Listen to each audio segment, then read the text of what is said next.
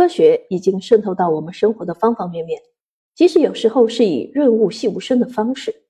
同时，科学传播也不是可有可无的，它已经成为科研人员面向公众的一项必备技能。诚如卡尔萨根在一九八九年的一篇文章《我们为什么要理解科学》中所言。我们生活在一个完全依赖科学和技术的社会中，然而几乎没有人了解这些科学和技术。这实际上啊是在呼吁科研人员要积极从事科学传播工作。科研人员往往被称作科学传播的第一发球员，他们的科学传播活动可以最大化的增加知识的力量。我们不能否认的是，并不是所有的科研人员都善于或者愿意从事科学传播工作。同时，我们也需要看到的是，科研人员在开展科学传播方面面临着所谓的“四不窘态”，即不愿做科普、不屑做科普、不擅长做科普、不敢做科普。这些现实情况都给他们开展科学传播工作带来了一定的限制。即便是那些意欲从事科学传播的科研人员，也可能面临一些困境。比如，科学传播已经远远不再是单纯依靠直觉就能够做好的一项工作了，它需要理论与方法的指导，因而就需要有一些能够衔接起理论与实践的科学传播从业者，他们可以充当桥梁和纽带，把理论研究和实践经验进行有效的嫁接和匹配，从而让科学传播真正的科学起来。兰迪·阿尔森应该就是这样的候选人之一。他的职业生涯历经学术研究与影视制作两个领域，而且都颇有建树。也正是这样的职业体验，让他有感于科学界在做好科学传播方面尚存在一些需要逾越的障碍和迎接的挑战。他以身试法，力求为科研人员开辟一条让科学更加人性化的传播之路。在《别做这样的科学家：走出科学传播的误区》一书中。我们可以发现，他做到了这一点。他用一个个鲜活的案例和撞得头破血流的经历，为意欲从事科学传播但往往不得法的科研人员找到了一条捷径。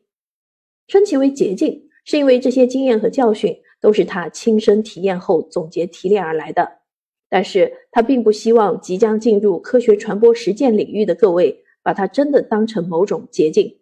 毕竟，科学传播是实践性很强的工作。纸上得来终觉浅，绝知此事要躬行。或者，我们可以诙谐地把本书称作是科学传播的避坑指南。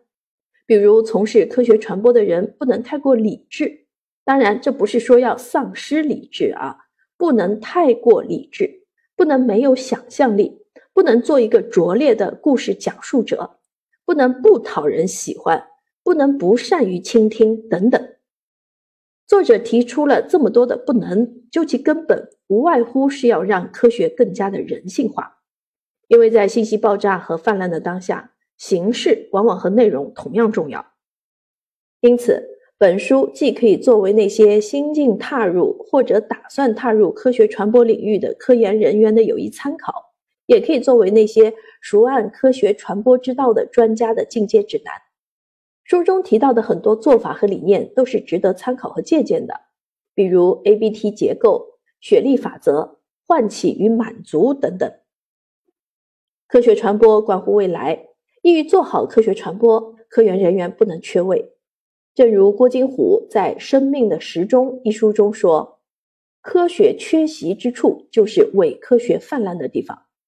而约翰伯纳姆。在《科学是如何败给迷信的》一书中，也表达过，科学战败的原因是科学家离开了科学普及阵地。二零二一年六月三日，国务院印发了《全民科学素质行动规划纲要（二零二一到二零三五年）》，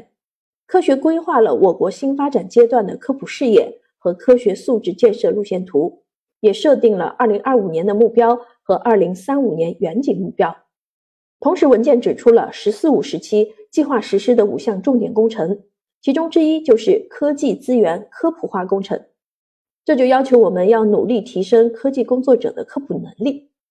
希望本书能为从事科学传播的科研人员提供一定的参考借鉴，让科学更加的人性化。